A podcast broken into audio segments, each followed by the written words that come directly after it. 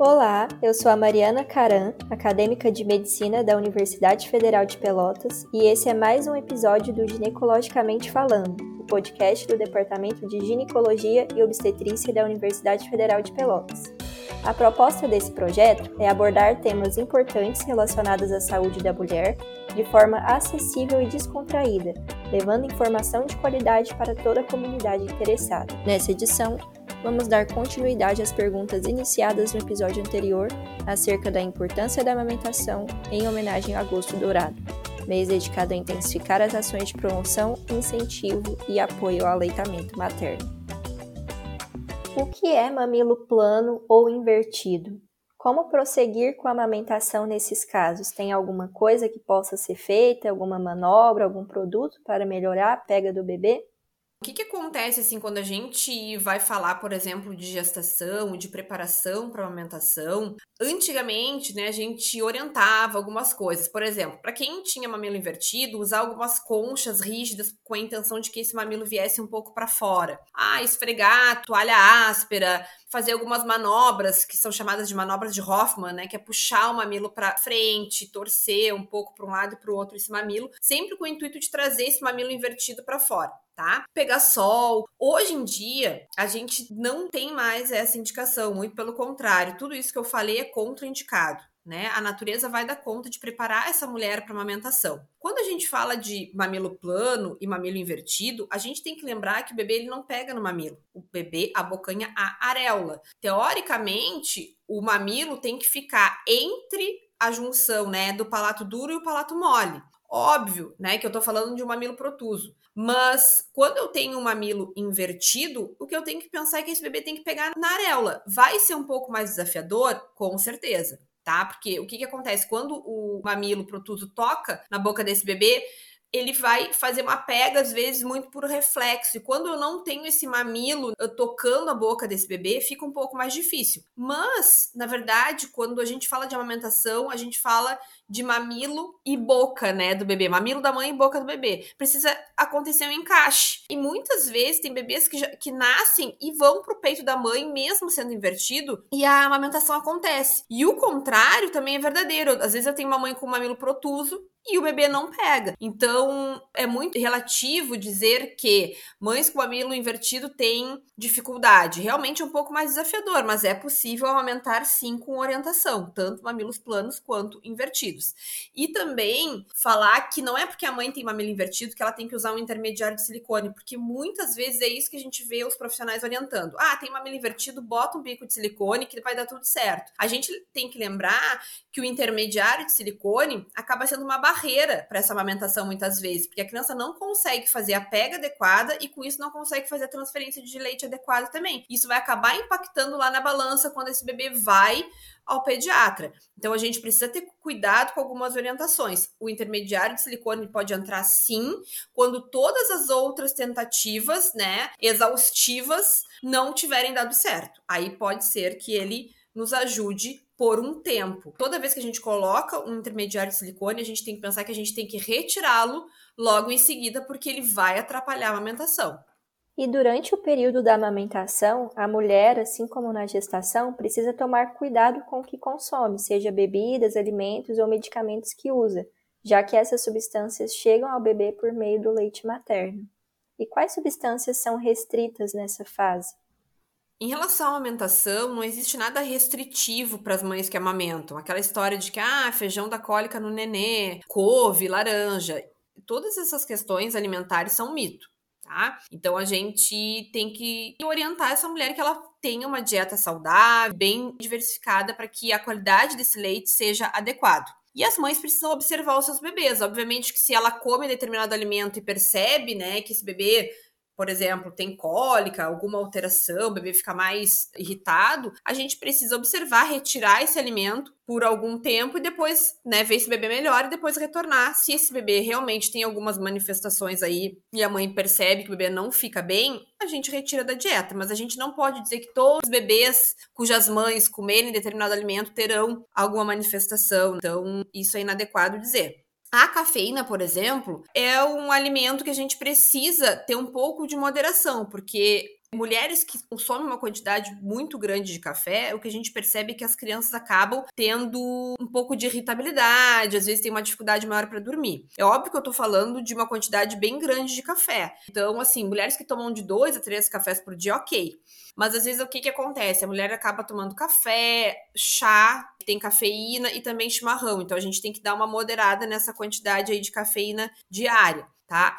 Bebidas alcoólicas, né, são desaconselhadas porque elas passam para o bebê, a bebida alcoólica passa através do leite materno. O que a literatura mostra é o seguinte: é que toda vez que a mulher consome uma dose de uma bebida e a quantidade de ml relacionada a cada bebida é diferente, tá? Por exemplo, vamos pensar, a cerveja é em torno de 300 ml, o vinho em torno de 140. Então, para cada dose de bebida alcoólica, a mulher tem que aguardar pelo menos duas horas sem amamentar, para que a gente tenha certeza que esse álcool já foi metabolizado, que não vai passar pelo leite materno. Se a mulher tem uma festa, né, um final de ano e tal, ela sempre pergunta: "Ai, posso brindar com uma espumante e tal?"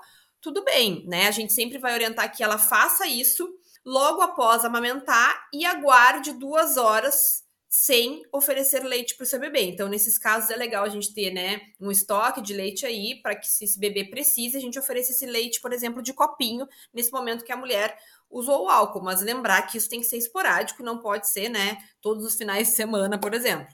Algumas medicações ela também são contraindicadas. Por isso é sempre importante conversar com o médico sobre o desejo de amamentar. A maioria das medicações tem substitutos compatíveis com a amamentação.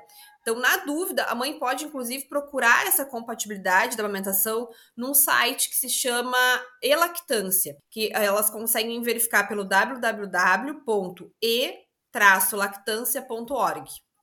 Muito interessante, Jamila. E nós sabemos que a dor nas mamas, tipo latejamento, ardência, descamação, coceira, sangramento, fissuras, ou simplesmente mamilos machucados são queixas extremamente comuns relacionadas à amamentação, né?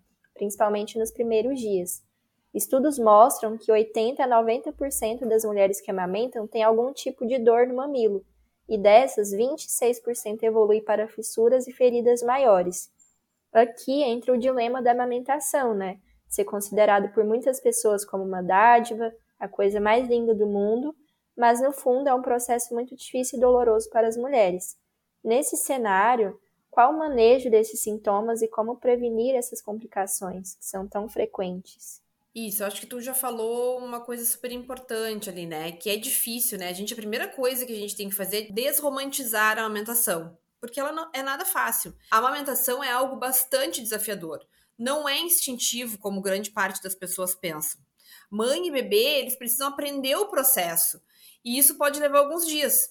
Até lá, queixas de dor e fissura são comuns, tá? Então, normalmente o que a gente percebe é que a má pega, ela está envolvida nesse cenário de dor, fissura, latejamento, né? Então, realizar a pega correta, posicionar bem o bebê, passar leite materno após a mamada, usar rosquinha ao invés de concha absorvente, são dicas essenciais para evitar as fissuras. E lembrar, não é necessário, como eu já falei, preparar as mamas durante a gestação para amamentação. O corpo vai dar conta de tudo isso. O que a gente precisa realmente focar para evitar todo esse cenário que tu falou é realmente fazer uma posição correta, lembrar que o bebê tem que ficar todo alinhado, independente da posição que a mãe escolher, porque existem várias posições para amamentar, e lembrar sempre dessa pega bem profunda que esse bebê precisa fazer na mama. Com isso, diminui as chances de dor, latejamento, fissura, enfim, que a mãe possa ter ali no pós-parto. É claro que a mãe, ela pode, mesmo que esteja tudo bem, não tenha fissura, não tenha nada, ela pode sentir um pouco de desconforto no mamilo, e isso é normal, porque pensa, tá tudo bem, né? Durante lá a gestação, meu corpo tá se preparando, mas eu não tenho um bebê plugado ali 8, 12 vezes ao dia. Eu vou sentir no início um desconforto porque o meu organismo ele não tá preparado, né? Ele não tá acostumado, não é que ele não esteja preparado, ele não está acostumado a ter um bebê tantas vezes assim plugado ali, sugando. Então eu vou ter um desconforto que vai ser passageiro e com o seguir aí dos dias, isso tudo tende a melhorar bastante. E outra dúvida pertinente é sobre a amamentação durante a gravidez. É possível ou apresenta algum risco para o feto e o lactente? Tô muito procurada em relação a esse tema, assim, porque muitos profissionais ainda têm bastante dificuldade em orientar a questão da lactogestação, que é a amamentação durante a gravidez. É possível sim. Isso também parece ser um tabu na amamentação. Ele é seguro na maioria dos casos, tá? Não existe uma contraindicação definitiva, não existem estudos comprobatórios de que a mulher ela não pode amamentar. Tá? Então, assim, quando existe um risco de um abortamento ou de um trabalho de parto prematuro, aí é preciso conversar com um profissional médico e eu acho que ambos decidirem se isso vai seguir adiante ou não. Tá? A mulher, ela também pode decidir, e ela, na verdade, é quem deve decidir, se ela quer seguir essa amamentação. Daqui a pouco, se ela quer regular as mamadas, diminuir a livre demanda dessa criança, ou realmente desmamar. O que ela precisa saber é de algumas coisas que vão acontecer durante a lactogestação. Por exemplo, no segundo trimestre existe uma queda na quantidade de leite. O leite também altera o sabor. A mulher pode sentir sensibilidade e dor nos mamilos. Por exemplo, essa queda na quantidade do leite alteração no sabor muitas vezes faz com que esse bebê desmame espontaneamente ou reclame muito neste momento, e aí depois, como na verdade esse leite tende a voltar à quantidade de sabor normal, essa criança pode continuar mamando. O que a gente precisa pensar como profissional é que a gente precisa dar apoio adequado e de qualidade para essa mulher. E lembrar que quem decide é ela. A gente tem que respeitar a autonomia dessa mãe, obviamente na ausência de riscos, e fornecer informações imparciais para que elas possam tomar uma decisão informada. O que muitas vezes eu ouço que é justamente isso. Ah, a quantidade de ocitocina liberada durante a amamentação vai acabar desencadeando um trabalho de parto prematuro. Bom, uma relação sexual também temos ocitocina circulante e ninguém diz para as gestantes pararem de ter relações sexuais. Então, a gente precisa pensar um pouco nisso, ler um pouco mais sobre lactogestação, que eu acho que acaba sendo realmente um tabu para a gente que não está muito acostumado a lidar com a amamentação, não vivencia muito, né, esses processos, então a gente precisa estar tá vendo mais, olhando mais para isso, para essa mulher e pensando que a decisão tem que ser tomada por ela. Também vejo muitas vezes profissionais dizerem coisas do tipo: ai, para que, que tu vai seguir aumentando essa criança tão grande? A criança às vezes tem um ano e meio, nem chegou a dois. Leite já virou água nessa fase. Gente, leite não vira água. Muito pelo contrário, leite mesmo após dois anos, tem muita quantidade de células de defesa ainda para essa criança que está crescendo. Então, eu acho que a gente tem que desmistificar um pouco essa coisa da amamentação prolongada, de que leite vira água e olhar um pouco mais para esse processo, porque cada vez mais as mulheres estão querendo amamentar na gestação e inclusive amamentar as duas crianças, o bebê que nasce e a criança maior. E tá tudo bem também. O que a gente precisa sempre é dar prioridade para o bebê menor e seguir a amamentação dos dois. Muito se discute sobre o momento ideal para o desmame. Você poderia comentar sobre esse processo que é muito complexo e delicado e dar uma dica para as mamães que estão passando por essa fase? O momento ideal é aquele que a dupla achar mais conveniente. Muitas mães, elas chegam até mim se sentindo encurraladas por profissionais desatualizados que orientam o desmame por dizerem então que após um ano esse leite não tem nenhum valor nutritivo, que é aquilo que eu acabei de falar, que virou água, não precisa mais amamentar. E a gente sabe que é o contrário, né? A gente sabe, por exemplo, que existe uma quantidade maior de gordura de componentes, por exemplo, como a lisozima e a lactoferrina, que possuem ação bactericida, por exemplo, e por isso vão auxiliar na imunidade. Para as mães que desejam realizar uma amamentação prolongada, saibam que elas estão reduzindo o risco de obesidade, por exemplo, dos filhos, sobrepeso, reforçando a imunidade, diminuindo a incidência de infecções, promovendo um maior desenvolvimento intelectual, né? Tá aí o, o estudo do César Victor mostrando isso. Então, a decisão de desmame, na verdade, é somente delas. E acho que nenhum profissional pode decidir isso, né, pela mãe, a não ser Obviamente, essa amamentação prolongada ela esteja trazendo algum prejuízo para essa criança relacionado ao desenvolvimento dela. Por exemplo, uma criança que consegue se vincular com a mãe somente através da amamentação. Não é uma criança que consegue brincar, que consegue se relacionar, ela só consegue, por exemplo, ter essa troca com a mãe enquanto amamenta. Aí é, eu acho que realmente é prejudicial. Mas o que a gente vê na maioria das vezes não é isso, é as crianças se desenvolvendo super bem, tendo outras atividades durante o dia, mas também mamando. Então, eu não vejo problema nenhum nisso. E lembrando também que desmamar não é solução para aquela criança que não se alimenta bem. Se a criança não se alimenta bem, a gente precisa procurar um profissional, né, que trabalhe com isso, um nutricionista materno-infantil, por exemplo. Para quem deseja desmamar, minha dica é a seguinte: iniciar o desmame, por exemplo, diminuindo as mamadas pelo dia, não pela noite, porque às vezes muitas pessoas querem começar pela noite. Não. A gente começa sempre pelo dia organizando essas mamadas, porque às vezes a coisa está muito caótica. A criança está com dois anos e ainda existe uma livre demanda. Então a gente precisa diminuir essas mamadas de três a quatro por dia e sempre conversando com a criança e, e organizando essas mamadas relacionadas com atividades do dia. Por exemplo, essa criança vai mamar ao acordar, quando a mãe chega do trabalho e ao dormir. E sinalizar isso para a criança conversar com ela. Durante esse processo de desmame, a mãe nunca deve oferecer o peito. E sempre que a criança pedir, ela vai sinalizar: olha, o que nós combinamos, o que, que foi? É mamar quando por exemplo, a mamãe chegar, mamar quando for dormir. Agora não é hora de mamar, agora é hora de brincar, agora é hora, sei lá, do que a mãe achar que é o momento, mas não é de mamar. Então, sempre organizar o dia é mais interessante do que começar pela noite, tá? E sempre ser muito verdadeiro com a criança. Obviamente, numa linguagem lúdica, que a criança entenda. Por exemplo, mostrar dia e noite, quando a mãe deseja iniciar o, o desmame noturno, e falar para a criança: olha de noite todo mundo dorme, a mamãe dorme, né? O bebê dorme, o papai dorme, a vovó dorme e o peito também vai dormir. Então a gente vai mamar só quando tiver sol óbvio para aquelas crianças que entendem o que é sol, né, o que é dia, o que é noite. Então, sempre trabalhar essa questão lúdica ajuda bastante a criança. Aquelas coisas que a gente via de antigamente, né? Ai, passa mertiolate no peito, passa pimenta, passa isso, passa aquilo. Isso não é legal. A criança daqui a pouco vai se dar conta de que aquilo ali não é real, entende? E vai mamar. Eu acho que a gente ser verdadeiro com essa criança e explicar para ela o processo fica muito mais fácil. Para finalizar a nossa discussão, gostaria de reiterar novamente sobre como o leite materno é essencial nos primeiros seis meses de vida de todos os recém-nascidos. E apesar dessa informação, nem todas as mães podem amamentar os seus bebês.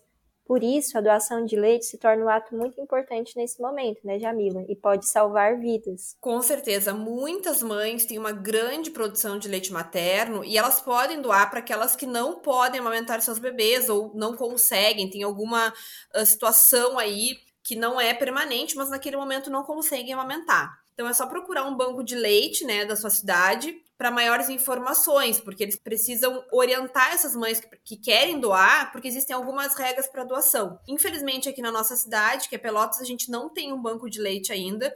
Torço que algum hospital tome a frente disso, porque um banco de leite faz muita diferença numa cidade. A gente é uma cidade que tem duas UTIs neonatais, tem prematuros dentro dessas UTIs, e para esses bebês seria super importante esse leite humano doado. Então, isso pode com certeza salvar muitas vidas. Bom, então estamos encerrando mais um episódio do Ginecologicamente Falando. Jamila, eu e toda a equipe agradecemos imensamente a sua participação e contribuição para essa discussão maravilhosa e bastante pertinente no que tange a saúde da mulher. É, você gostaria de deixar algum recado para os nossos ouvintes? Gostaria sim. Primeiramente, gostaria de agradecer vocês pelo convite.